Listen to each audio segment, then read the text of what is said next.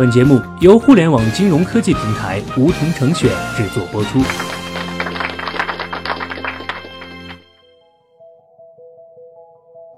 收听梧桐电台，掌握理财要领。现在注册并填写邀请码一二三四，还可免费获得一万元体验金哦。全球资产配置之父加里·布林森曾提出这样一个观点，他认为从长远看，大约百分之九十的投资收益都是来自于成功的资产配置。那么在资产配置问题中，什么时候应该重仓股票，什么时候持有现金比较稳妥？答案除了跟我们自身情况的变化有关，还离不开一个非常重要的外部因素，那就是宏观经济。比如零七年的中国，当年国内 GDP 增长达到百分之十四，通货膨胀率也高达百分之五，央行连续六次加息，石油价格在短短一年多的时间内上涨了将近三倍，上证指数也创下了历史高点。这些迹象都表明，宏观经济处于典型的过热阶段。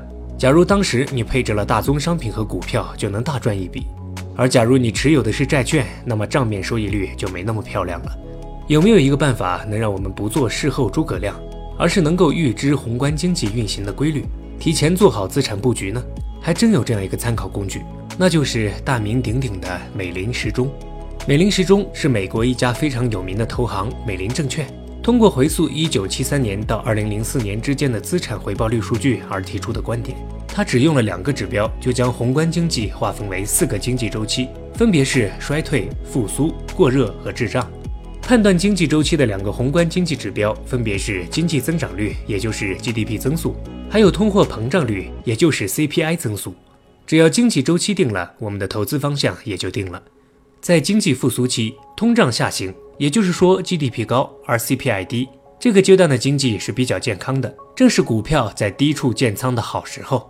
因为投资股票赚的就是经济增长的钱，只要经济好，股票一定是好的投资标的。而且下一个周期是过热期，经济依然是高增长的，股票上涨的走势会得到支撑。所以复苏期的投资优先级顺序是股票大于债券，大于货币，大于大宗商品。在经济过热期。GDP 和 CPI 呈现出双高的状态，商品类资产，比如黄金、石油、农产品，会随着 CPI 的增长而增长，但高 CPI 会引起央行的货币紧缩，直接影响债券的价格。所以，经济过热期的投资优先顺序是大宗商品大于股票，大于货币，大于债券。在经济滞胀期，GDP 增速已经下降，但通货膨胀还保持在高位。这是最让人郁闷的经济周期，因为经济增长低的同时，大家还要忍受高物价，因此也被称为经济的癌症。这个时期股票的表现好不了，同时由于通货膨胀比较高，央行可能依然在做加息的动作，所以债券也不会有好的表现。持有现金则是最明智的选择，配置策略应该为现金大于大宗商品，大于债券，大于股票。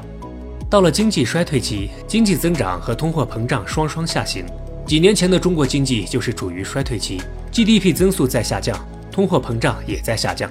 央行从一二年到一五年连续降息七次，宽松的货币政策使得债券表现最突出。随着经济即将见底的预期逐步形成，股票的吸引力逐步增强，配置策略为债券大于现金，大于股票，大于大宗商品。了解了美林时钟的运作规律，那是不是等于说只要跟着它的节奏来操作，就可以稳赚不赔了呢？所谓理论是很美好的，但现实情况却是复杂多变，难以琢磨。美林时钟的第一个局限性在于它有滞后性。我们知道，经济指标一般都是滞后于实际的经济情况。当大家对经济处于某一阶段达成了共识的时候，相对应的资产价格早就上涨了老大一截儿。等到这时再来配置资产，显然已经错过了黄金时期。所以，巴菲特就曾说：“当你听到知更鸟报春的时候，春天已经快结束了。”第二个问题是，美林时钟在中国有些水土不服。国家那只看得见的手对经济产生的影响不可小觑。比如，零八年四万亿放水，近几年的房地产调控和限制产能政策，导致经济明明还在衰退期，大宗商品却暴涨起来。本来美林时钟是以十年为一个周期，缓慢的变化，可在国内，这个预知未来的水晶球却失了灵。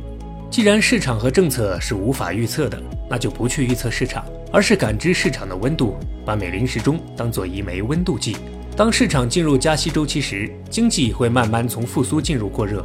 虽然我们无法判断过热会持续多久，市场会疯狂到何种程度，但我们都应该逐步降低股票、大宗商品这类资产的比重。当市场进入降息周期时，经济则进入了衰退期。比如二零一六年底、二零一七年初，无论是从数据还是从舆论来看，经济都处于衰退期，就是开始逐步增加进攻类资产、收集筹码的时候。接下来，我们就要判断衰退期什么时候结束，复苏期什么时候到来。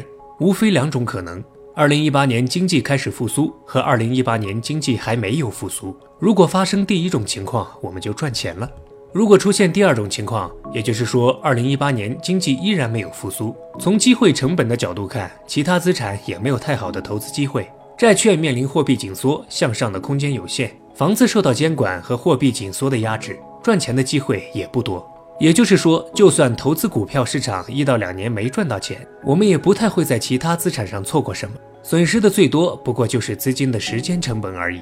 相反，如果中途股市出现一些波动，我们还可以通过补仓来降低成本，来进一步降低风险。所以，美林时钟可以帮助我们对我们的资产配置进行微调。但请大家注意，不管我们如何看待经济周期，不同资产类型都要持有一定的比例。任何极端的配置比例都是不可取的，不管它是过于激进还是过于保守。好了，本期节目就到这里。那么今天的梧桐电台，大家是否有所收获？加入梧桐，交流投资理财的那些事儿，和我们一起边学边赚。各大应用市场搜索“梧桐成选”，均可下载 APP。别忘了填写邀请码一二三四，领取一万元理财本金。梧桐成选，诚诚恳恳做金融。